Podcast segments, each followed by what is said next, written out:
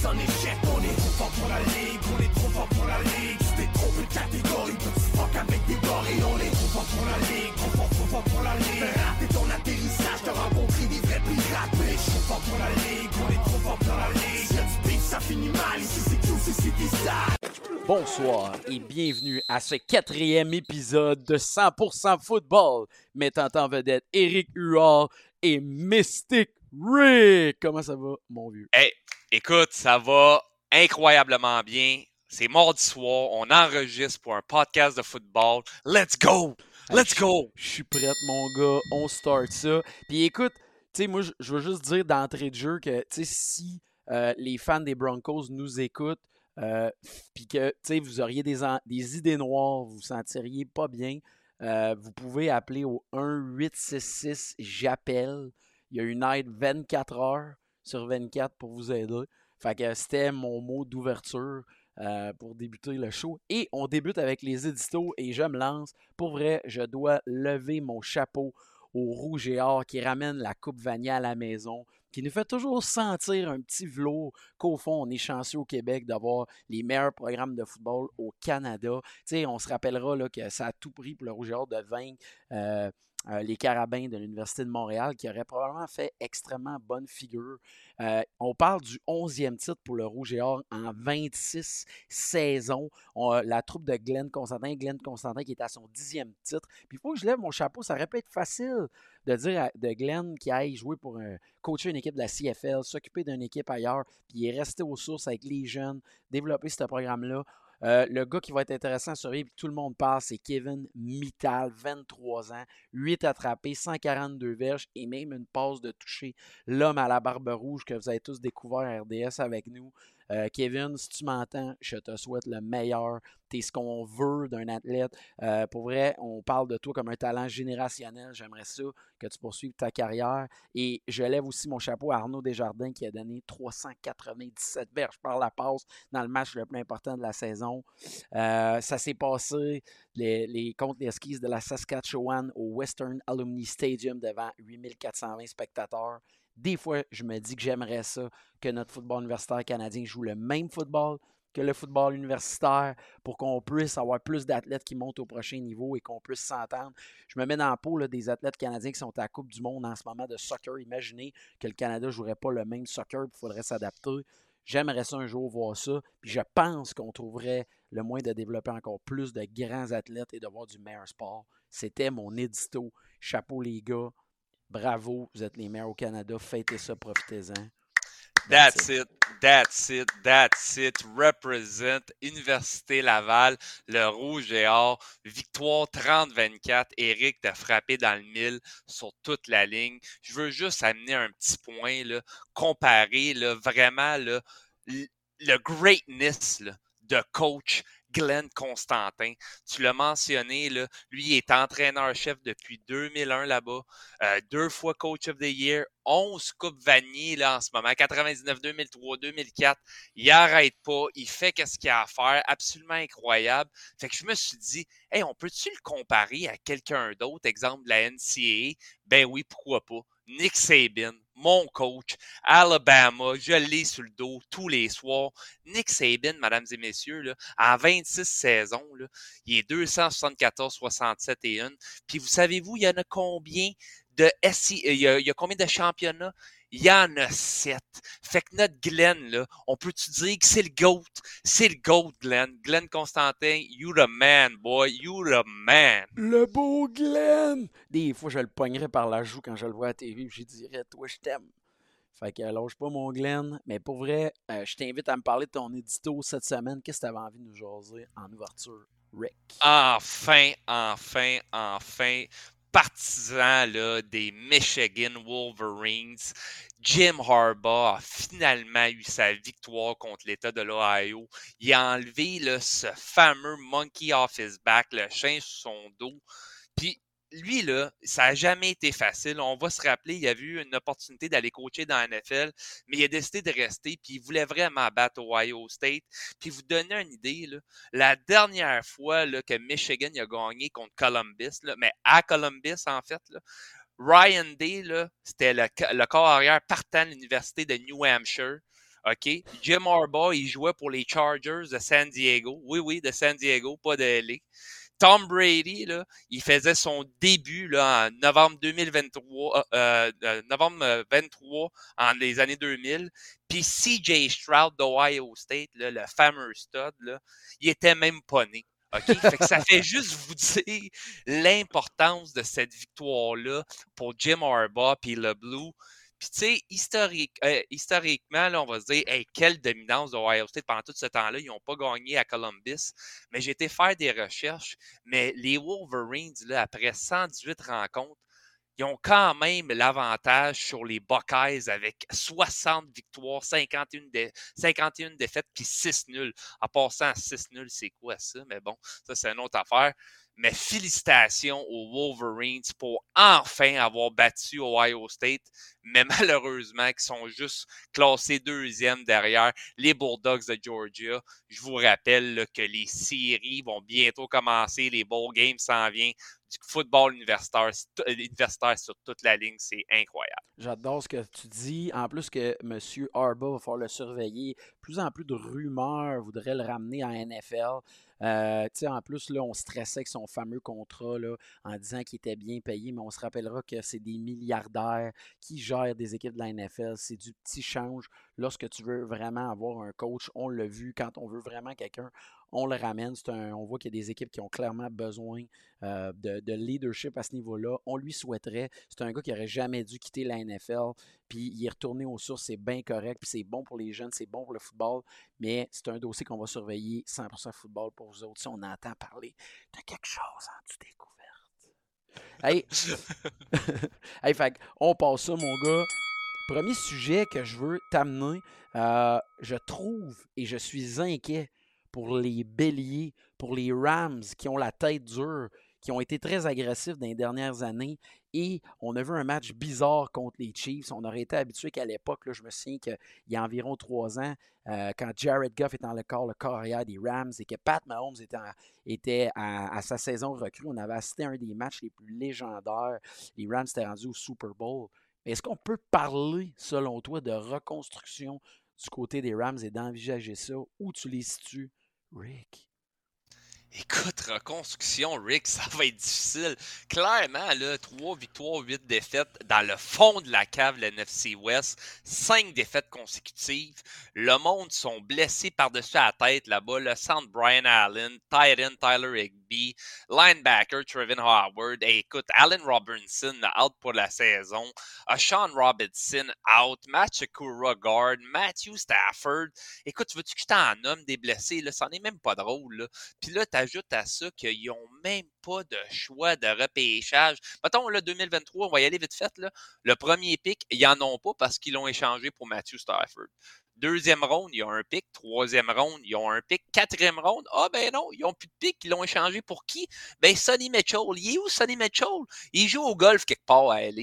OK? Fait que là, après ça, cinquième ronde, pas de pic. Ils ont échangé pour Troy Hill.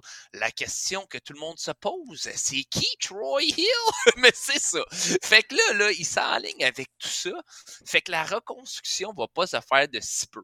Puis là, tu ajoutes à ça le salary cap. Faut pas oublier, mesdames et messieurs, que la Ligue, la National Football League, la Ligue nationale de football, ben, ils ont un cap salarial. Puis là, en ce moment, pour l'année 2023, là, en debt cap, là, ils ont 2,690, 2 190 000.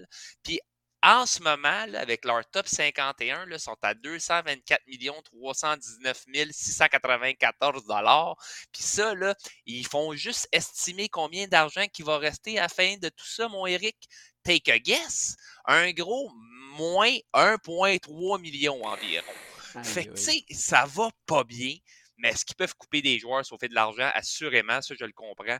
Mais pas de pic, manque d'argent, ça regarde pas bien pour les Rams. C'est ça, hein? sais, la stratégie d'avoir été extrêmement agressif pour réussir à avoir tous les morceaux disponibles pour réussir à se rendre au Super Bowl aura probablement été payant, mais quand on se retrouve plus tard, c'est inquiétant. N'oubliez pas que cette équipe-là a toujours jamais connu de succès bien réel sans un carrière dominant.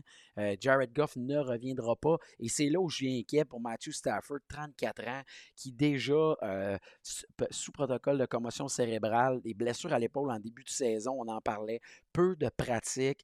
Euh, les joueurs défensifs sont probablement les joueurs qui ont le plus rapidement s'érodent et deviennent moins des joueurs dominants pendant des années. On ne peut pas l'être. Aaron Donald va nécessairement ralentir, Bobby Wagner, des gunmen, Jalen Ramsey. Et on a beaucoup de talent, mais c'est ça qui m'inquiète. L'avenir est peut-être pas si prometteur. Tu en as parlé, on risque d'avoir des choix compensatoires. Mais pendant longtemps, Sean McVeigh, qui a signé une prolongation qui a été annoncée en septembre de 5 ans, est un coach très apprécié. On le voit très fort, mais moi, Sean McVeigh, à chaque fois, je l'ai vu coacher, je vois les équipes qu'il a eues entre les mains. C'était des équipes extrêmement talentueuses. Et là, on aurait besoin du coaching pour justement faire en sorte que l'équipe se redresse rapidement, qu'on pallie à ça. Mais moi, je ne vois pas d'amélioration. Je voyais qu'on essayait encore les mêmes choses de remettre le ballon à Cooper Cup à tout prix. Euh, Cam Akers, l'énigme au niveau des porteurs de ballon qui ne sont pas réglés. Anderson a été libéré récemment c'est inquiétant un petit peu du côté des Rams. Et c'est quand même un, marché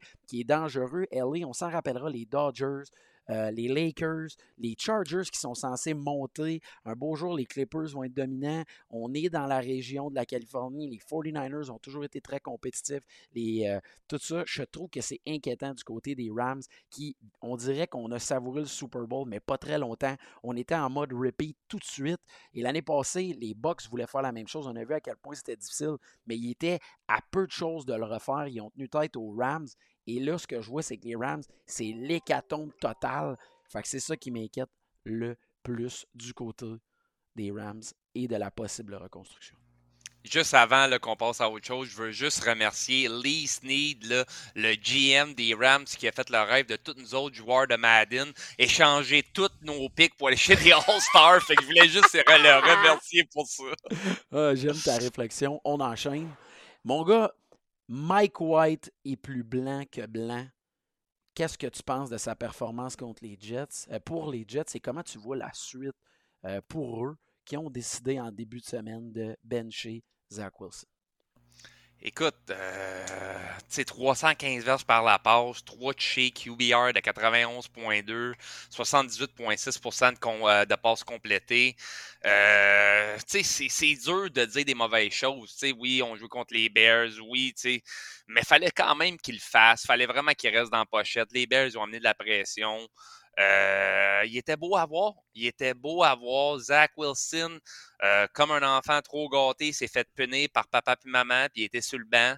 Euh, mais tu sais, Zach Wilson, l'enfant chéri, là, que tous les au début de la saison, même ses coéquipiers l'appelaient comme le MILF Hunter. Là, on va se rappeler l'histoire avec la meilleure amie de sa mère, en fait, là, qui a, il y a eu des allégations a couché avec elle, puis qu'il a trompé sa jeune blonde. Mais bref, ça, c'est autre chose.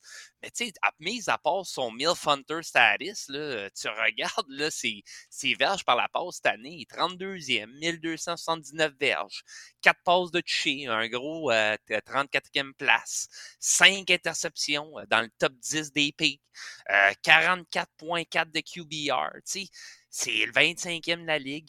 Tu sais, c'est quand même inquiétant. Là, là on ne peut pas dire que Mike White, euh, c'est le sauveur. Tu sais, il ne faut pas oublier que Mike White, en 2021, il a quand même joué euh, pour les Jets. Ouais, mmh. mais tu sais, il a joué. Tu sais, plus que ça, là, en 2021, il a quand même 5 passes de toucher, 8 interceptions, mais il a quand même un bon QBR, par contre, de 75.1.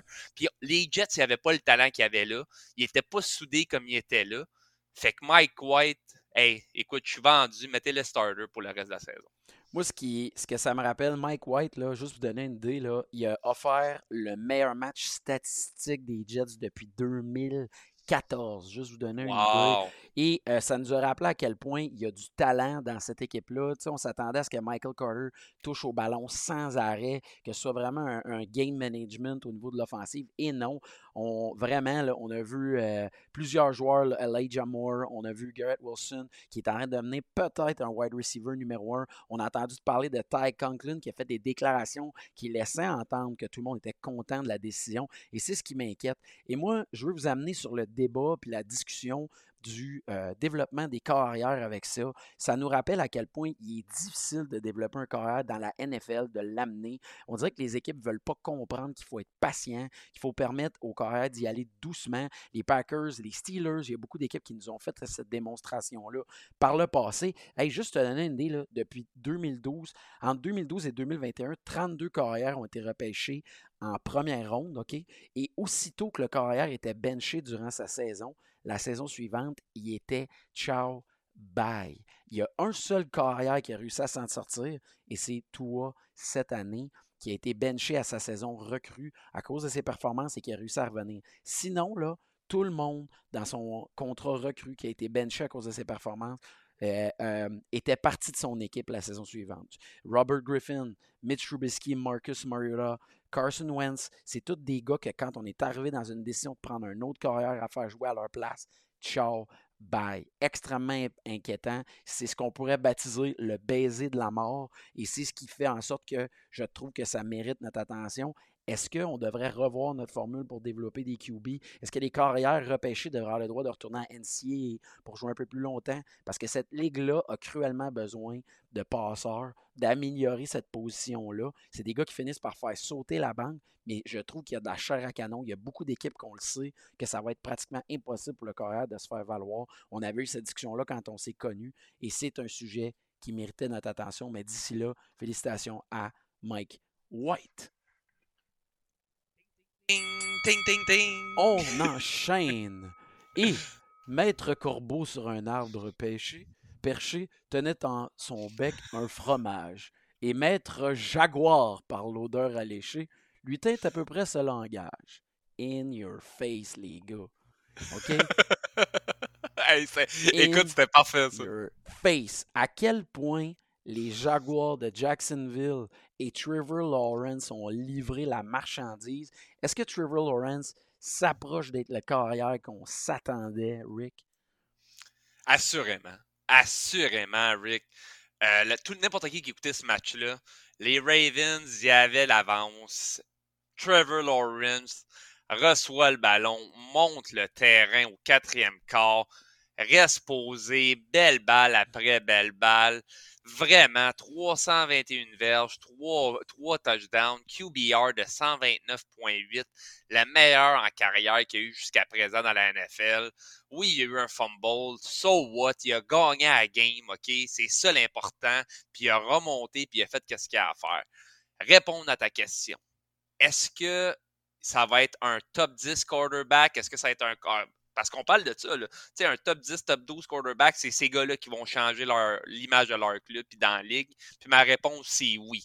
OK? 2021, il ne faut pas oublier, là, il y avait Urban Meyer, lead coach, là, puis c'était un calvaire total. C'était l'enfer, ce club-là. Urban Myers qui kickait son kicker, allait à son restaurant après une victoire, à son restaurant là, avec une petite blonde sur ses genoux, là, au lieu de fêter avec son club, sa première victoire dans la NFL avec son, avec son équipe qui n'en avait pas gagné une. C'était vraiment l'enfer total. Il arrive cette année avec un Doug Peterson. Il est 16 passes de chez 6 picks, QBR de 93.6 les passes complétées à 66,5. Comparé à l'année dernière, pour une saison complète, il y avait 12 passes de toucher, 17 pics. Fait que, ça t'en dit long. Euh, clairement, Doug Peterson amène une structure. Clairement que ce gars-là va avoir besoin de temps, mais je ne serais pas surpris que l'année prochaine, Trevor Lawrence, là, il fasse tourner des têtes, qu'il pourrait même être dans la conversation MVP. Je le sais, vous n'allez pas aimer ça que je dise ça si tôt, mais je vous le dis, Trevor Lawrence is the real deal. Puis prenez-les pour du cash parce que je déteste Clemson en tant que fan de Bama. Puis je l'ai détesté, Trevor Lawrence. Fait que je vous le dis, là, il va être solide. J'aime ce que tu dis. Tu sais, pour vrai, moi, j'ai découvert la qualité de jeu de Zay Jones. Euh, clairement, il y a une chimie qui s'installe euh, du côté de Trevor Lawrence, l'offense. Hey, juste vous donner une idée, là, depuis 2000, l'année 2000, 30 équipes se sont retrouvées dans une situation dans leur zone à la ligne de 25 à perdre par 7 points avec 2 minutes à jouer. Et c'est la première fois qu'une équipe remporte en temps réglementaire. Ça, ça voulait dire qu'on réussit à marquer le touchdown puis qu'on est assez agressif pour y aller pour le deux points. Ça aurait pu être une décision frustrante. On, c'est toujours la même chose. C'est ce pari-là qui aurait pu coûter euh, euh, la victoire, tout ça. Mais peu importe, moi, ce que j'aime, c'est qu'on le sait. Cette année, on ne voyait pas les Jaguars nécessairement euh, compétitionner pour aller en série. C'est sûr qu'ils ont regardé le planning du côté de la AFC. Il faut être raisonnable. dans la fenêtre d'opportunité, ils ne sont pas rendus là. Mais peu importe, moi, ce que j'aime, c'est qu'en début de saison, là, regardez comment c'est drôlement fait. On se voyait tous voir Trey Lance réussir, d'être le gars dans la meilleure position pour devenir un carrière partant dans la NFL. On n'était pas certain du côté de Trevor Lawrence, mais vraiment, il est en train de nous prouver le contraire. Euh, des qualités qui ne s'inventent pas, comme rester calme, être clutch au bon moment, c'est des qualités d'un grand carrière, des passes précises, un bras canon. Pour vrai, si Doug Peterson peut rester là, si on peut bien repêcher, si Travis Etienne peut rester le porteur de ballon de qualité euh, qu'il est, ça va tout faire en sorte, et on en parlait, développement de carrière, permettre à ton corps de gagner en confiance, de devenir bon. Regardez les meilleures saisons statistiques des carrières, si on enlève Pat Mahomes, c'est devenu avec le temps. Au début, les Ben Roethlisberger de ce monde, les Tom Brady étaient des game managers et sont devenus des gars statistiquement dominants. Euh, on a surveillé aussi la blessure au pied gauche du côté de Travis Etienne, mais il a dit de ne pas s'en faire. Il prévoit jouer la semaine prochaine. Donc, c'est un autre dossier dans la poche et on s'inquiète du côté des Ravens. À surveiller, pour vrai, euh, des, difficultés. On receveur numéro un manquant. Euh, très inquiétant de leur côté. Mark Andrews, tout ça. Euh, cette offensive-là se cherche et ça a apparu dans le match. On enchaîne. Est-ce que les géants se cognent au plafond? Les Giants ont perdu deux matchs de suite. Daniel Jones a raté, raté des jeux clés. Comment tu vois la suite pour les Giants, mon Rick? Regarde, les Giants, là, ils, sont incroyables. Il n'y a personne en début de saison qui m'aurait dit Ouais, moi, je voyais les Giants là, avec une belle fiche en ce moment, puis qui seraient en compétition pour faire les séries à 7-4. Euh, pas vrai. C'est pas vrai, là, et je crois pas ça. Pas en tout. Est-ce que la défaite contre euh, la, dernière défaite qu'ils ont eue récemment, excusez-moi, contre les, Cowboys de 28-20, ça fait mal? Assurément. Assurément. Est-ce que la défaite contre les Lions de 31-18, ça fait mal? Assurément. Oui. Mais là, ils s'en viennent contre les Commanders qui sont carrément en feu cette semaine. Puis je pense que les Giants vont pouvoir faire un statement game. C'est-à-dire, là, là, là, regarde, ça fait deux défaites de suite qu'on a. On est à maison contre un rival de division qui sont en feu. Euh, Taylor Haneke, là, c'est pas un dieu là, en ce moment. Là. Oui, euh, il gagne des games, mais cette défensive-là le fait bien paraître. Le positionnement de terrain, le jeu au sol, il est absolument cinglé. Mais les Giants sont de vont être capables de euh, vraiment empêcher ça contre le run game. Par contre, par contre, la question que tu me poses est basée sur Daniel Jones. Daniel Jones, en ce moment, euh, tu sais, comment je pourrais dire? 10 touchés, 4 interceptions. Euh, il perd moins le ballon. Là. Un gros problème, c'est qu'il y avait plusieurs fumbles, il en perd moins. Euh, là, maintenant, ça, tout passe par Shaquan Barkley, mais Daniel Jones, c'est lui aussi, là, il a des jambes. Mais il faut vraiment qu'il trouve ses receveurs. Il va falloir qu'il commence à trouver ses receveurs avec que ce soit Darius Slayton, que ce soit Richie James, que ce soit Wendell Robinson, va falloir qu'il commence à trouver ces gars-là sur le play action, sur le RPO. Brian Dable, il est capable de dessiner des schemes. Puis j'ai hâte de le voir faire ça.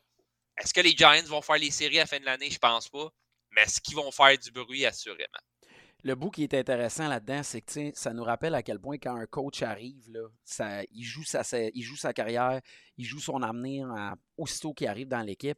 On a vu la stabilité qu'il a amené du côté de Daniel Jones. Le bout inquiétant, c'est de dire que on va se retrouver à se poser la question est-ce qu'on va être agressif du côté des agents libres pour aller chercher un carrière dominant ou comme des équipes qu'on a vu rater ça, comme les, Broncos par exemple, et où est-ce qu'on va vouloir repêcher un carrière qu'on va modeler nous-mêmes?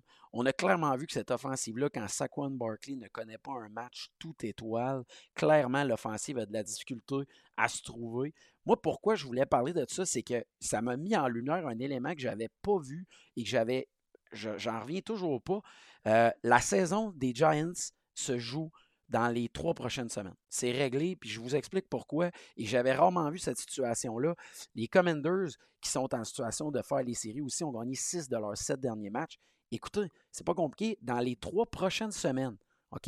Les Giants et les Commanders vont s'affronter deux fois et vont avoir un bye week au milieu de tout ça. Imaginez la préparation. Le deuxième match va être exceptionnel. sais, on se rappellera pourquoi les Super Bowls, depuis de nombreuses années, sont si incroyables. C'est que la préparation de deux semaines change toute la différence pour l'équipe, pour les athlètes. Donc, ça va être le match cruciaux, crucial, déterminant. J'écoute, là, c'est le sommet du monde pour eux autres. Et on serait en situation même d'avoir pratiquement quatre équipes qui pourraient participer aux séries. Mais cette boucle-là va faire très mal à une des deux équipes qui se retrouverait, exemple, à en perdre deux et non un 1 Mais c'est le bout que moi, je voulais mettre euh, en, examen. Et on voit que le talent des Giants et les blessures au niveau des receveurs les rattrapent. Euh, Darius Slayton, l'équipe a devenu prévisible. Daniel Jones a raté des jeux. Et Daniel Jones, contrairement à Trevor Lawrence, et on le voit, bien qu'il y ait eu des remontées dans la, dans la saison, il y a certains jeux clés qui sont échappés de sa part et on revoit des mauvais, euh, des mauvais comportements. Juste dire, là, il a connu pratiquement un de ses pires matchs en saison, un rating de 88.8. On est loin de contre les Texans à 153.3 de rating.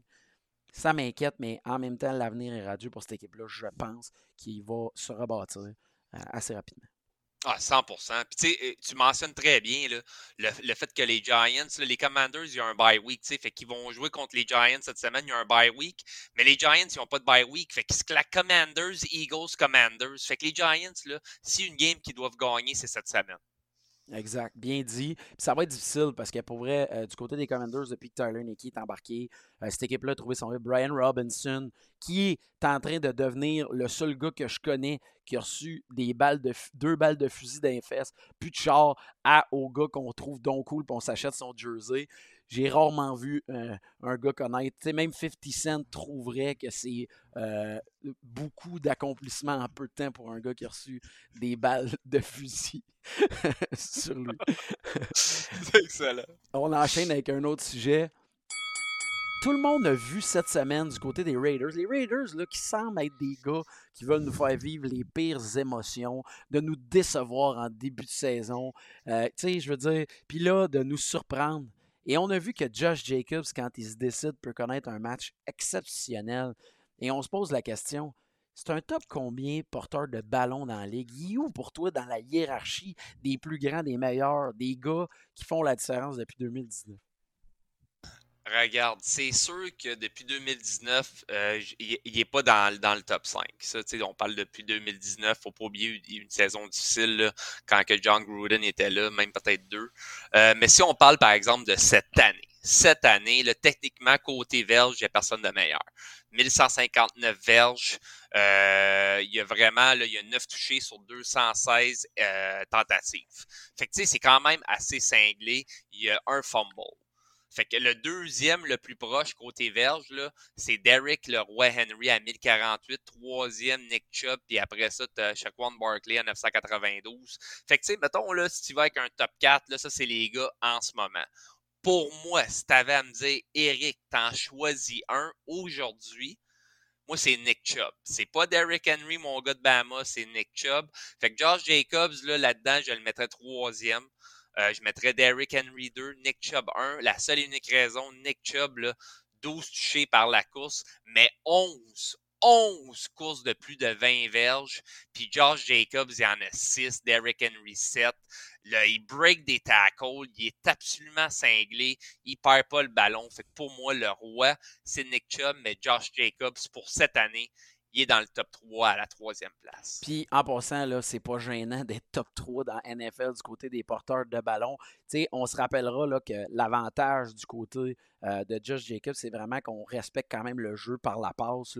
Cette équipe-là s'était bâtie en début de saison euh, avec des Hunter Renfro, Darren Waller et Devante Adams pour être une attaque explosive. Mais peu importe, Josh Jacobs nous rappelle à quel point des fois on peut se tromper sur des porteurs de ballon et aussi lorsqu'il vient temps de faire des repêchages fantasy, les gars qui sont en situation de re-signer des contrats, parce que dans son cas, lui, il est en situation d'extension, il n'y a pas de contrat l'année prochaine, pourrait se retrouver agent libre, pourrait signer des gros dollars. C'est un gars intéressant à regarder, là, juste donner une idée. Là, depuis son arrivée dans la ligue, c'est 177 plaqués évités.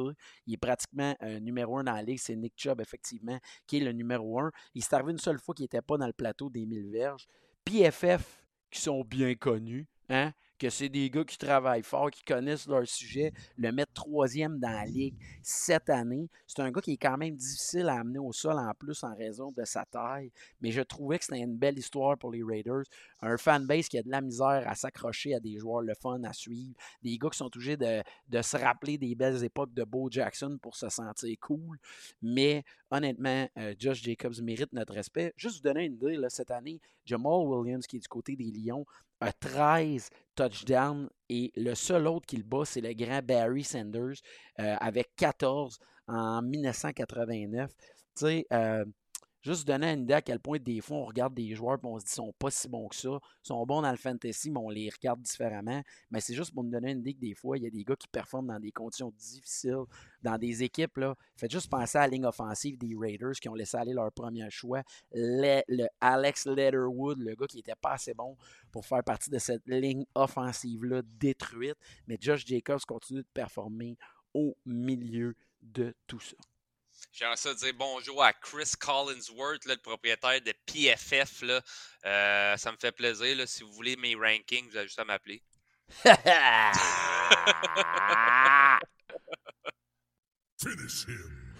OK. Et en même temps, on enchaîne avec l'autre sujet, la défensive qui gagne des championnats 49ers actuellement, qui est un, sur un hot streak depuis l'arrivée, euh, quatre victoires d'affilée. On, s'enligne pour gagner la division. Les Seahawks qui ralentissent, les Rams qui sont plus dans le coup et les Cardinals qui tardent à s'envoler.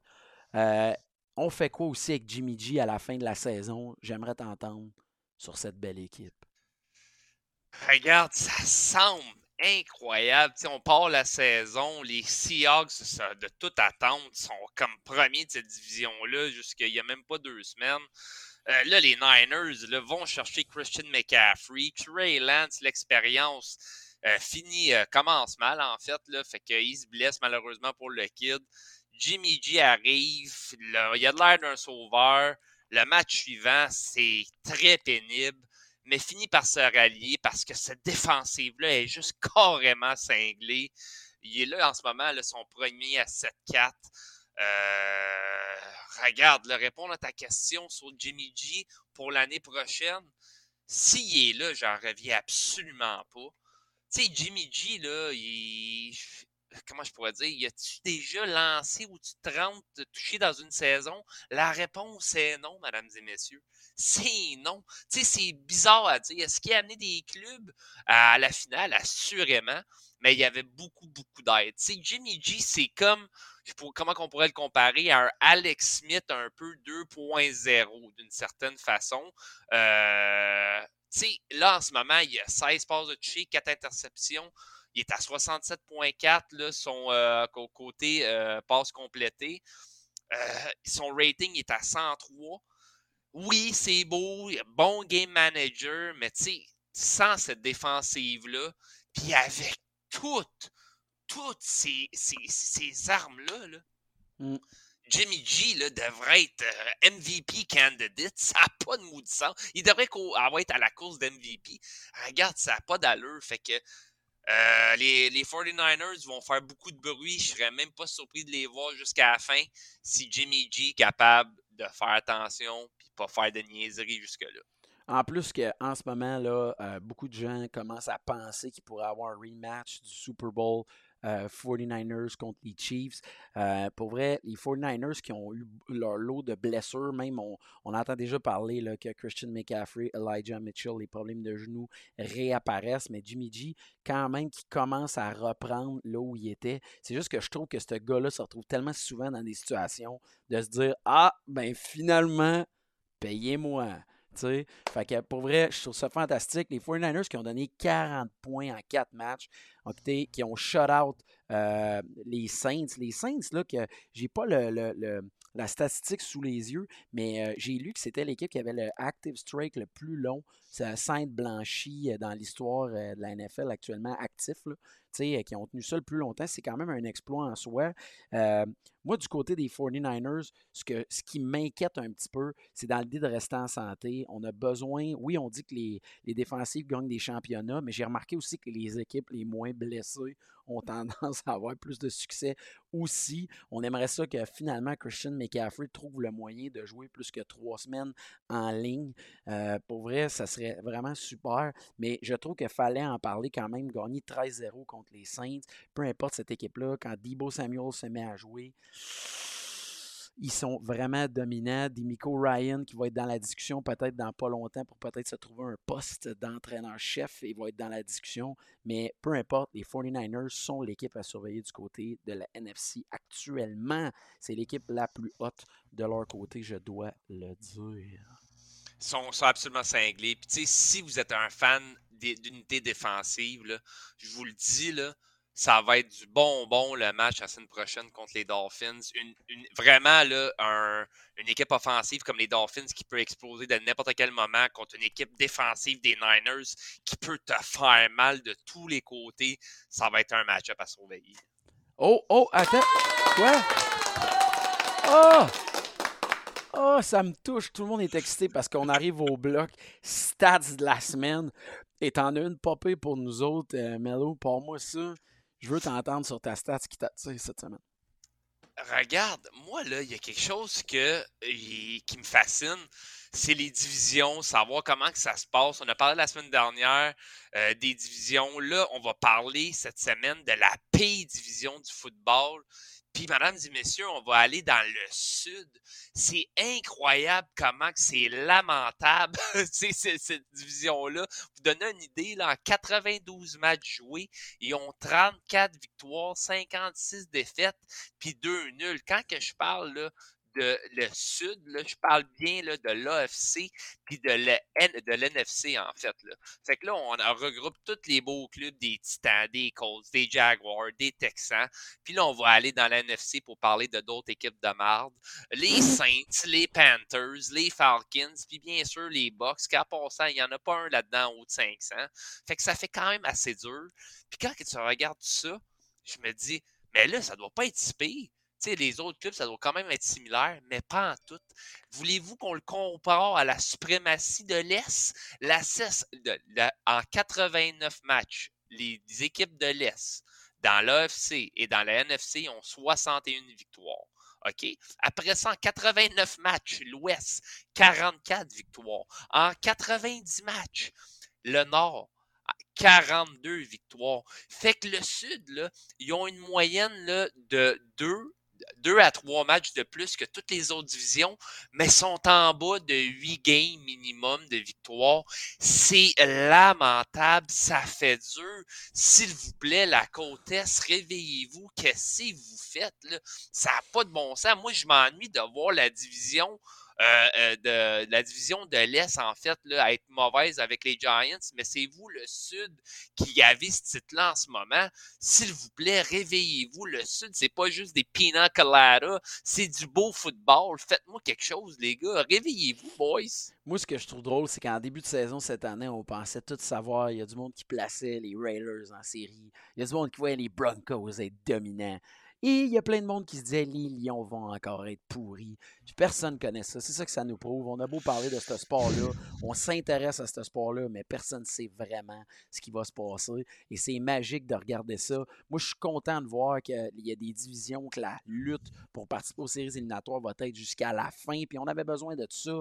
On était curieux de voir des matchs de fin de saison dans lesquels on assoyait les starters ou les amateurs se déplaçaient pour juste voir les QB partant et les joueurs étoiles être assis et se réchauffer. Honnêtement, euh, réveillez-vous dans le sud. Krim, c'est là qu'il y a les meilleures conditions pour jouer au football. Parlez-moi pas de la chaleur. Allez jouer à Buffalo euh, puis à New England en plein janvier. Vous m'en reparlerez de voir si vous ennuyez du sud. Pas d'excuses on surveille ça. Mais moi aussi, j'ai une stat que je veux te parler. c'est quelque chose que j'ai voulu m'intéresser euh, cette semaine. C'est que de plus en plus, on lit, les statistiques avancées deviennent une réalité journalistique. Et euh, une que je veux euh, vous parler, c'est le Expected Points Added aussi appelé le EPA. Pour ceux qui ne savent pas c'est quoi et qui veulent s'intéresser à ça, c'est qu'il y a des mathématiciens qui se sont intéressés à l'histoire du football. On a, on a rentré dans un grand algorithme toutes les situations de match et on essaie de calculer le nombre de points que l'équipe devrait marquer en fonction des situations. Je vous donne un exemple. Imaginons que vous vous retrouvez avec le ballon à votre ligne de 15 ou à la ligne de 50. Bien, on est capable de différencier à quel point il y aurait des chances que vous marquiez des points. OK? Puis on, a aussi réalisé que les verges qu'on obtient n'ont pas la même valeur. Je vous donne un exemple. Sur troisième et 5, obtenir 5 verges par la course n'a pas la même valeur que troisième et 10, obtenir 5 verges. Comprenez-vous? Bien que ce soit le même jeu totalisant dans l'offensive, ça n'a pas la même valeur au niveau des points expected et du calcul qu'on peut faire. C'est les équipes de plus en plus commencent à utiliser cet outil mathématique-là pour se faire une idée sur quel jeu faire. Ça vous est déjà arrivé de regarder un match puis de vous dire pourquoi ils ont fait une passe là-dessus, pourquoi ils ont fait une course à la place? C'est parce qu'on étudie les statistiques avancées et le EPA pour se faire une idée de qu'est-ce qui est payant. Les Chiefs, euh, de, cette année sont les leaders de ce côté-là. Euh, les Patriots, exemple de 2007, étaient très dominants et c'est une statistique qu'on va utiliser pour regarder la valeur d'un match. Des fois, il y a des équipes qui vont remporter un match et on va avoir l'impression qu'ils ont bien joué, qu'ils ont dominé parce que la victoire, on le sait, c'est le bec sur tous les bobos. Mais à l'inverse, quand les coachs vont réexaminer le EPA, le Expected Point Added, ils vont se rendre compte qu'ils ont très mal joué parce qu'ils auraient dû mettre plus de points au tableau. Et l'inverse, il y a des équipes des fois qui jouent très bien parce que ils ont marqué plus de points que le EPA aurait prévu. Donc, si vous posez la question, c'est ça l'outil. C'est basé depuis 2010. On additionne les statistiques, puis on s'est fait une tête sur des scénarios. Super intéressant. C'est de ça que je voulais vous parler cette semaine. La question reste à savoir, c'est qui le prochain Billy Bean de la NFL? C'est ça qui s'en vient. Billy Bean de la NFL, on va se rappeler du film Moneyball. Est-ce que le prochain Peter Brandt de Moneyball que j'ai adoré et dans la NFL, ça reste à voir, mon cher Eric. Nice. Hey, on arrive à la fin, mais. Ah! Ça, c'est le bruit qui arrive quand Deshaun Watson rentre dans le vestiaire. Cette semaine, il y a des sujets à surveiller et je voulais t'entendre là-dessus. Je sais pas, mais moi, je, Écoute, je te laisse commencer avec celui-là parce qu'il y a quatre sujets que je veux surveiller cette semaine puis que je voulais parler, mais je te laisse aller. Après, j'enchaîne. Sérieusement, c'est ce qui va faire parler tout le monde cette semaine. Regarde, je vais reprendre parce que c'était la meilleure rentrée ever. Tu sais, j'imagine juste la, les, les, les, messages thérapeutes dans le locker room, tu sais, qui regardent, tu sais, qui doivent capoter un peu. Mais non, mais eh, Deshaun Watson qui revient contre son ancien club, les Texans, ce dimanche à 1h au Texas. Euh, regarde, ça va être incroyable à aller voir. Est-ce que je m'attends à voir un Deshaun Watson lancé pour 400 vers, 5 touchés? Non, pas en tout. Non. Il a fait longtemps qu'il n'a pas joué au football. Il a commencé à se pratiquer avec ses gars la semaine dernière, en fait, qu'il a eu l'autorisation. Euh, là, il se pratique techniquement là, avec ses fameux receveurs, là, les Amari Cooper, David Bell, Anthony Schwartz, Donovan People Jones, puis Michael Woods. Sais, fait que là, il s'en vient avec la chimie. Jacoby Brissett, enfin, on en a parlé. Il a pitché les clés du, de, du il a fait comme moi, je m'en vais. fait que c'est pas mal fini. Mais tu sais, les Browns, il n'y a rien vraiment qui vont changer le sort de ce club-là. Vous allez me dire, ouais, Eric, mais il y a eu une grosse victoire contre les Bucks en overtime y a, en fin de semaine. So what? Ils sont 4-7. Ils vont pas faire les séries. Ils ont aucune chance. S'ils s'en viennent, là, ils vont battre les Texans. Parfait. Après ça, mais ben, Deshaun Watson va avoir l'air beau et fin. Il va aller jouer contre les Bengals euh, à, à Cincinnati. Puis ils vont se faire planter. Les Ravens vont venir les manger. Ils vont battre les Saints. Ils s'en vont aux Commanders, peut-être gagner cela, puis ils vont finir avec les Steelers. Putain, juste pour le fun, mes Steelers vont, ils vont donner, euh, ils vont traverser de Sean Watson à travers une table de massage. C'est ça qui va arriver. C'est ça que j'ai. Mais honnêtement, je ne sais pas si vous avez vu la vidéo qui a circulé, qu'il y avait une moufette en direct du stade. Euh, euh, des Browns de Cleveland. Pour vrai, je, ne peux pas croire. honnêtement, c'est une vraie farce. Euh, en plus, la, la NFL, on dirait là, Vince McMahon est à quelque part dans un bureau en train de développer des scénarios, de attendez de avant de sortir le schedule, c'est parce qu'il faudrait être certain que Deshaun, ce serait où la pire place où Deshaun pourrait aller jouer quand il revient? Ah, vous me dites, les Texans de Houston, fantastique. Ah oui, vous voulez un émeute, il n'y a pas de problème, on, va vous arranger ça. Ah, vous voulez des billets pour toutes les filles qui ont poursuivi Deshaun? Ben oui, on va les mettre première rangée derrière le banc, ça va faire des belles photos. Pour vrai, c'est une vraie farce. Euh, honnêtement, Jacoby Brissett, là, euh, qui, qui, qui a quand même battu en prolongation Tom Brady en retour euh, de, de, bye week. Moi, pour vrai, c'est le sujet qu'on va surveiller, mais c'est gênant pour la NFL qui a, drôlement piloté ce dossier-là et on va le surveiller avec attention. Moi, l'autre dossier, puis je me suis intéressé à ça cette semaine, euh, on va entendre parler de la signature de Odell Beckham Jr., qui est un gros sujet. Et Odell Beckham Jr. qui a fait les manchettes pour avoir fait atterrir un avion d'urgence. Pour vrai, moi, c'est un de mes fantasmes dans la vie. Je veux dire, ça veut dire tout l'équipage ensemble, tout le staff avait tellement peur de mon attitude qu'ils ont jugé préférable que l'avion atterrisse tout de suite. Je veux dire, faut être badass, pas à peu près. Là. Même Antonio Brown a dû regarder ça pour faire Wow, chapeau, mon gars.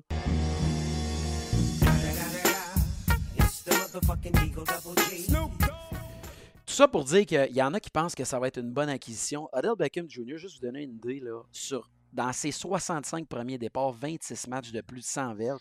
Juste vous donner une idée, Julio Jones est le seul qui le bat à 28. Randy Moss en a 23. Cependant, en 33 matchs en série, un seul match de plus de 100 euh, verges. On parle d'une acquisition de fin de saison à part le match puis la performance avec les Rams, parce qu'on voyait que ce gars-là avait besoin de sérieux pour rester dans cette ligue-là, c'est un mauvais sujet.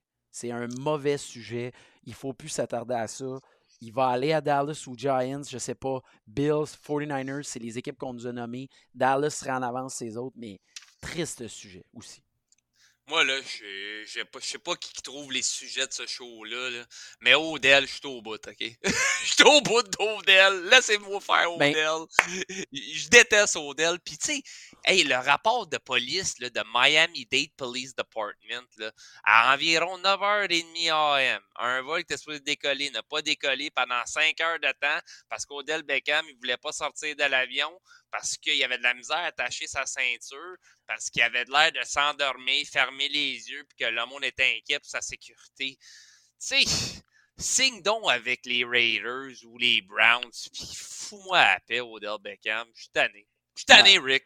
Ouais, ouais, mais écoute, ça reste que, tu sais, Vince McMahon, comme je t'ai expliqué, il veut qu'Odell revienne. C'est comme, tu sais, c'est comme, tu sais, à WrestleMania, quand il y a quelqu'un qui apparaît pour fucker le combat, tout le monde est content, tout le monde surveille ça. Fait que, tu sais, je sais pas comment le dire, mais moi, c'est un des sujets. Mais le dernier sujet que je veux t'amener, c'est celui qui va faire le plus jaser cette semaine, c'est que il y aurait une blessure possiblement euh, du côté de Aaron Rodgers qui se plaindrait de douleur aux côtes. Et le débat, en plus, on a vu Jordan Love arriver dans le match, bien faire contre les Eagles, quand même donner du bon football.